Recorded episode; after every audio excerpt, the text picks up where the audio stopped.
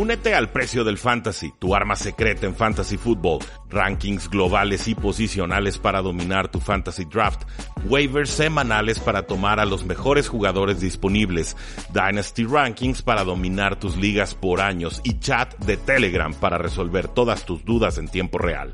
Visita stam.store diagonal precio NFL o da clic al link en este episodio para suscribirte.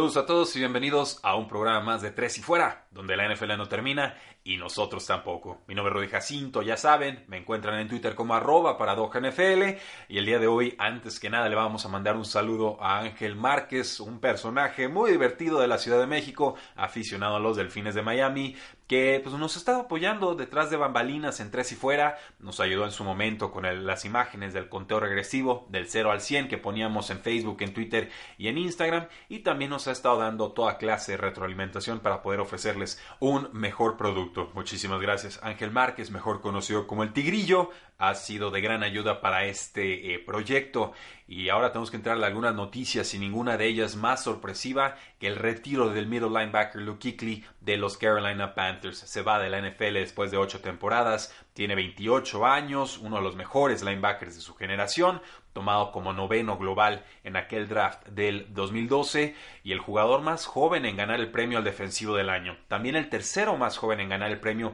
al novato defensivo del año y esto entonces lo equipara históricamente con Lawrence Taylor, la leyenda de los gigantes de Nueva York, el único jugador que además de Luke Kuechly ha logrado el ser el novato defensivo del año y después el MVP defensivo de la siguiente temporada. Es un fantástico jugador, en verdad. Es cinco veces All Pro del First Team, o sea, votado al mejor equipo de la temporada. Siete veces Pro Bowler, número uno en tacleadas con 1092, el número uno entre todos los jugadores en todas las posiciones desde que llegó a la NFL. También es líder de linebackers en intercepciones con 18 y también tiene una cantidad notable de pases bloqueados, el número uno en pass breakups con 43. El mejor linebacker calificado por Pro Football Focus en las últimas 10 temporadas, ganándole incluso a Patrick Willis, el linebacker también legendario de los San Francisco 49ers. Él se retiró a los 29 años en la temporada 2014 un jugador que combinaba velocidad, que combinaba agresividad, que combinaba instintos futbolísticos, que siempre estaba sobre la pelota, que te podía detener el juego terrestre, te podía presionar al mariscal de campo, te podía jugar en cobertura de pase, te podía hacer todo y lo hacía a un nivel altísimo. Era el capitán defensivo y la identidad de estas Panteras de Carolina en ese costado del balón. Uno de los mejores jugadores en la historia de las Panteras de Carolina Creo que tiene méritos para entrar al Salón de la Fama, aun si se queda nueve temporadas, para mí eh, es suficiente lo que alcanzamos a ver de Luke Kuechly. No me importa que haya tenido algunas lesiones, sí me importa que haya tenido tres conmociones y que por eso probablemente se esté retirando. Ha dicho Luke Kuechly, esto no tiene nada que ver con el cambio de cocheo. Matt Rule y su gente están haciendo un buen trabajo. Simplemente el fútbol americano se juega a máxima velocidad y a máxima fuerza y en estos momentos no creo poder jugar así. Entonces, respetamos mucho la decisión de Luke Kuechly, por supuesto, eh, una admirable carrera que dura ocho temporadas, ¿eh? Y la carrera promedio en la NFL es de tres temporadas. Entonces, no se vale decir que Luke Kuechly se retira prematuramente, como no se valía decirlo con Gronkowski y como no se valía decirlo con Andrew Luck. Si hablamos de carreras prematuras, pues tenemos que hablar, por ejemplo, de un Chris Borland, ¿no? Que es el líder tacleador de la NFL como novato con los San Francisco 49ers y en ese offseason decide eh, que se retira. Eso sí es un retiro prematuro para que vean, pero no, no esto. Yo creo que hay que tener mucho cuidado con los términos que usamos porque eh, los podemos sacar muy fácilmente de contexto. El contexto es promedio, NFL son tres años de carrera y Luke Kuechly casi lo triplicó. Entonces, para mí, esto no es un retiro prematuro, simplemente un retiro anticipado a lo que tú y yo y el resto de los aficionados creíamos que iba a durar la carrera de Luke Kuechly. Eh, para mí tiene méritos de Salón de la Fama, he visto suficiente, creo que se lo merece y creo que llegaremos a verlo ahí. En verdad, muy pocos jugadores en la historia de la NFL como Luke Kuechly eh, que disfrute mucho lo que sea que tenga planeado en su retiro, porque yo disfruté muchísimo viéndolo jugar. Enhorabuena y no se diga más, respetamos la decisión del jugador. Quien no se retira será Larry Fitzgerald, el receptor de los Arizona Cardinals. Va a regresar para su temporada número 17. Va a regresar con un contrato a un año y 11 millones de dólares, además de algunos posibles incentivos. Y parece que amenaza algunos récords de Jerry Rice, quizás el de más recepciones en una carrera estaría interesante, sería prometedor. Si llegase a jugar dos temporadas más, quizás con el promedio de recepciones que lleva Larry Fitzgerald, podría alcanzar aquella aparentemente imposible marca. Siguió siendo el receptor titular de los Arizona Cardinals, ya número 2 detrás de Christian Kirk. Yo esperaría ver a otros receptores levantar la mano y crecer detrás del, pues, del mentoreo, del coaching, del aprendizaje que puedan tener con Larry Fitzgerald, sobre todo si también toman a un receptor en este draft que está cargadísimo de talento. Eh, para efectos de fantasy fútbol, pues un receptor número 4, quizás número 5, incluso un jugador que nos pueda ayudar con bye o como flex de bajo calibre, porque sí se nos desinfló a final de temporada. Esto ya venía sucediendo con Larry Fitzgerald en algunas temporadas anteriores, pero ya fue especialmente marcado en la eh, temporada 2019. No superó las 72 yardas como receptor en ninguno de sus últimos 14 partidos o un jugador que sí se nos va a retirar va a ser el tight Antonio Gates. Anuncia su retiro ya oficial después de 16 temporadas a los 39 años. No había jugado desde el 2018. Jugó con los Chargers toda su carrera, eh, fue un jugador estrella con Kent State, pero en, el aspecto basquetbolístico, seguramente ya lo saben todos ustedes, jugó básquetbol en colegial y se retira con 116 touchdowns en su carrera, líder entre alas cerradas y número 7 entre todas las posiciones, eh, esto a nivel histórico ocho veces Pro Bowler, quizás el ala cerrada más temido cuando estaba en su apogeo, jugó con Drew Brees, jugó con Philip Rivers, de 16 temporadas con San Diego y con Los Ángeles, no termina de contribuir como hubiéramos esperado en postemporada, pero no creo que eso se le pueda checar a un solo jugador. Tuvo dos temporadas con más de mil yardas aéreas y además superó la marca del doble dígito de touchdowns en cuatro ocasiones. No llegó a un Super Bowl, desgraciadamente, pero uno de los mejores jugadores en su posición y también otro jugador que entra cuando quiera al Salón de la Fama en Canton, Ohio. Y un último retiro antes de pasar a noticias de coaches. Se nos va Ben Watson, el Titan de los Patriotas de Nueva Inglaterra. Anunció su retiro después de aquella derrota contra los Tennessee Titans en la ronda de comodines. Se va después de 15 temporadas con Patriotas, con Santos, con los Browns y con los Baltimore Ravens y nunca superó los 6 touchdowns o tuvo más de 825 yardas en una temporada, pero era un jugador que bloqueaba bastante bien, que contribuía de forma importante cuando se le necesitaba por la vía aérea, un jugador eh, con condiciones atléticas superlativas y por eso pudo jugar tanto tiempo en la NFL y la jugada más grande que tuvo en su carrera y quizás una de las más grandes en la historia de los Patriotas de Nueva Inglaterra es cuando termina siendo interceptado eh, Tom Brady en postemporada contra los Broncos de Denver y regresa Ben Watson desde el otro lado del campo, corre más de 100 yardas para taclear a Champ Bailey antes de que llegase a la zona de anotación. Para mí esa jugada era un touchback, el fumble se va por atrás de la zona de anotación. Finalmente se la dejan a los Broncos ahí en corto yardaje y con eso ganan esos playoffs del 2006. Pero el esfuerzo y el amor propio y el corazón que mostró Ben Watson hizo que se ganara el respeto de propios y extraños. Le deseamos también mucho éxito, por supuesto, a Ben Watson en todos sus futuros proyectos. Eh, con el tema de cocheo, ah, estoy preocupado por los Houston Texans. Así, lo voy a plantear. Dice Bill O'Brien que no planean los Texans contratar a un general manager en este offseason. Y dice pues que así como están las cosas es como él espera que se vayan a quedar. Y pues como no, si es el dictador de la franquicia, es coach, general manager, se rasca la espalda, es juez y parte. Pero estos Texans no terminan de dar el ancho y por más mala que haya sido esta división de la FC Sur, solamente tiene dos victorias en postemporada Bill O'Brien. No, no alcanza esto para darle el poder absoluto de decisión y de contratación y de despidos y de renovaciones a, un head coach que pues, claramente no se ha ganado el, derecho a hacerlo. Hay un vacío de poder y Bill O'Brien se acapara todo, pero eh, creo que la forma en la que les remontaron el marcador en postemporada tendría que ponerle mucho más caliente la silla a Bill O'Brien. Entonces, a mí me preocupa que desde que despidieron al general manager Brian Gain no hayan conseguido un reemplazo para ese puesto y me preocupa aún más que no crean que necesitan un reemplazo para ese puesto. Bill O'Brien se está gastando los activos futuros para sobrevivir en el presente y pues ya vieron, en postemporada nada de nada. Los Texans tendrán quizás una segunda ronda en este draft del 2020, quizás su único pick importante que lleguen a tener, salvo que vendan ese pick para acumular otros activos. Recuérdenlo, solo dos victorias de postemporada en seis años con los Houston Texans y le dieron todo el control de la franquicia. Estoy preocupado.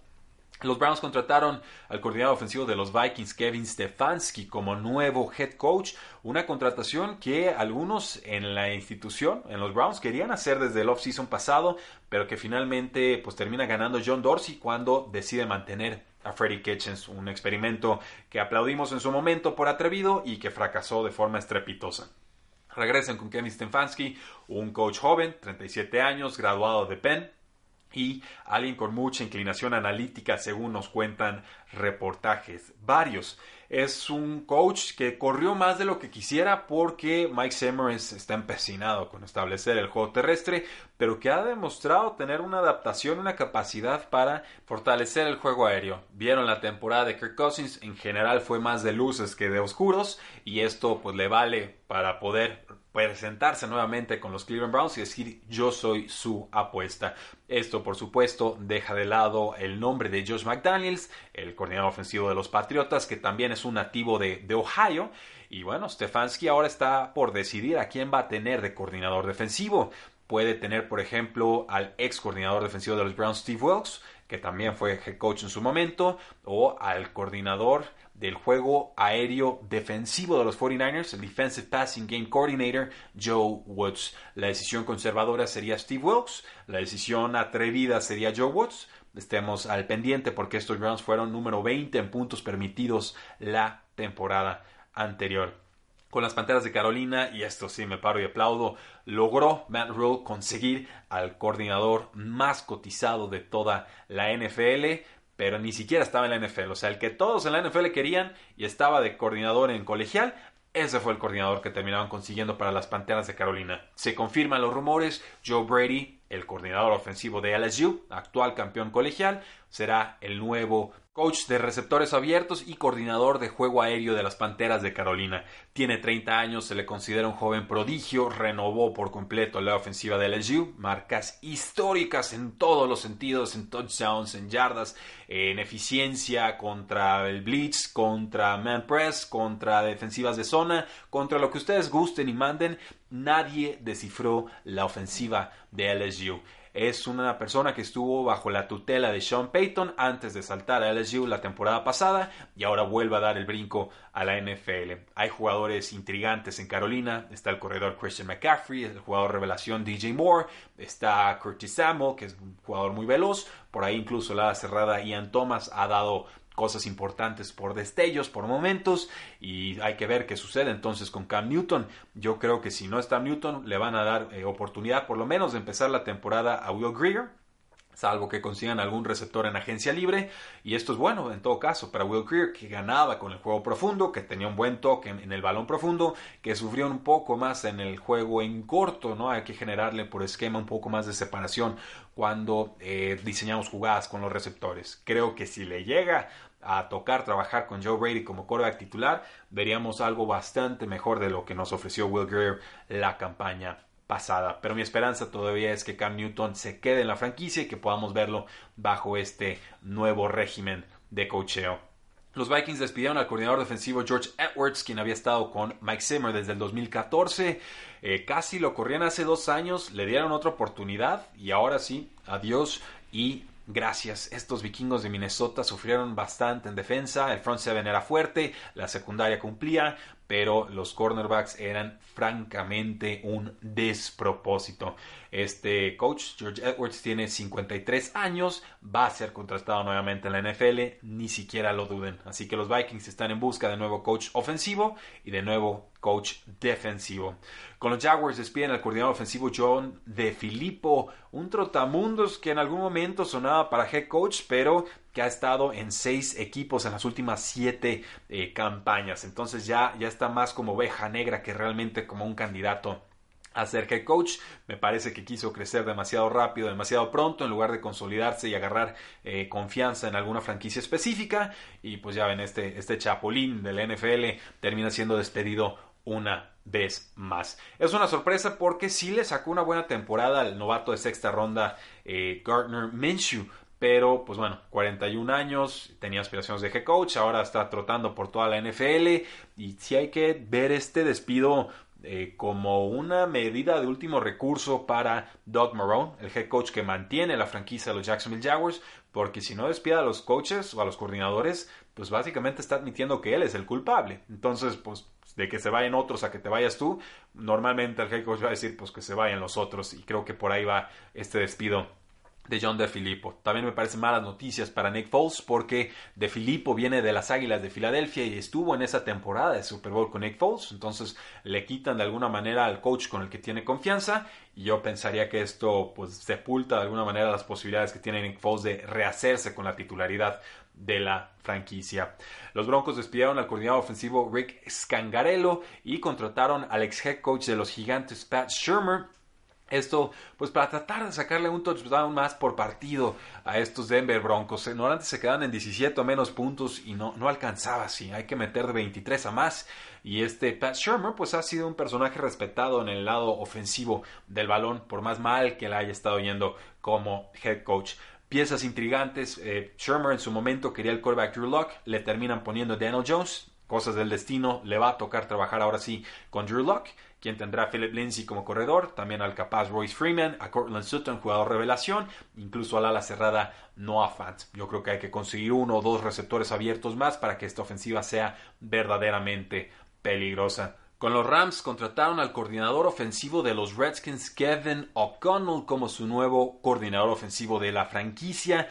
También nombran al coach de linebackers externos de los Broncos, Brandon Staley, como el reemplazo de Wade Phillips para ser el coordinador defensivo. Pero bueno, enfoquémonos en O'Connell, un personaje de 34 años, un ex coreback, no tuvo mucha trayectoria profesional, pero tiene un año de experiencia como coordinador. Eh, este año no coincide con el de Sean McVay, con los Washington Redskins, cuando estaba McVay en esa franquicia una contratación tranquilita para los Ángeles Rams. No parece que vayan a mover demasiado el tapete a McVeigh, quien seguirá mandando todas las jugadas en ofensiva. A mí lo que me preocupa es que Sean McVay también se quiera meter en el costado defensivo del balón y que por eso haga un lado a, Wade Phillips. Es una decisión y una apuesta atrevida que creo no les va a resultar tan bien como están esperando, porque esta franquicia está muy gastada y porque está carente de picks. Los han invertido en jugadores que tiene actualmente en su roster. Una, pues, una contraestrategia, digamos, de reclutamiento y de adquisición de talento comparado a lo que hacen la mayoría de las franquicias en la NFL y no les ha resultado hasta el momento. Con los Giants contrataron al coordinador defensivo de los Dolphins, Patrick Graham, como su actual coordinador defensivo. Por ahí se hablaba también del coach de secundaria de los Saints, Aaron Glenn. Pero pues ya queda contratado oficialmente Patrick Graham. Y qué chambota tiene, ¿eh? Porque esta defensiva de los gigantes de Nueva York, ni pies ni cabeza. Una de las peores unidades del 2019, la octava que más yardas permitió en la campaña anterior. Y pues también están hablando en estos momentos tanto con Mike Shula como con, sí, el aplaudidor en jefe ex vaquero de Dallas, Jason Garrett, para el puesto de coordinador ofensivo. Ojo ahí, podríamos estar hablando del aplaudidor en jefe, pero en la misma división con otra franquicia. Los Osos de Chicago contrataron al ex coordinador ofensivo de los Bengals, Bill Lazor, como su actual coordinador ofensivo. Lazor no estuvo coachando en el 2019, había estado con los Bengalíes en el 2017 y el 2018. Antes trabajó con Delfines, con las Águilas, con los Seahawks, con los Redskins y con los Falcons. Y pues quieren darle vida nueva a Mitchell Trubisky. Les doy la bendición porque yo creo que a ella no se le puede inyectar más vida a ese asunto. Y con Adam Schefter nos dice que las Águilas de Filadelfia van a despedir al coordinador ofensivo Mike Crow y al coach de receptores abiertos Carson Walsh. Entonces no le gusta a las Águilas lo que vieron al ataque en esta campaña. Pues que se les dejen de lastimar a los jugadores. Sería lo primero que les diría antes de estar despidiendo a, a coaches. Pero la decisión está tomada y entonces las Águilas de Filadelfia tendrán nuevas caras coordinando el ataque del equipo. Ahí lo tienen, damas y caballeros, nuestro episodio con retiros, con regresos y con todas las noticias de coaches a lo largo de la NFL. No olviden seguirnos en Facebook, en Twitter, en Instagram y en YouTube, suscribirse a este su podcast de NFL en español, presumirlo con alguna amistad. Díganle, Tres y Fuera tiene un podcast, escúchalo igual y te gusta, porque la NFL no termina y nosotros tampoco. Tres y Fuera.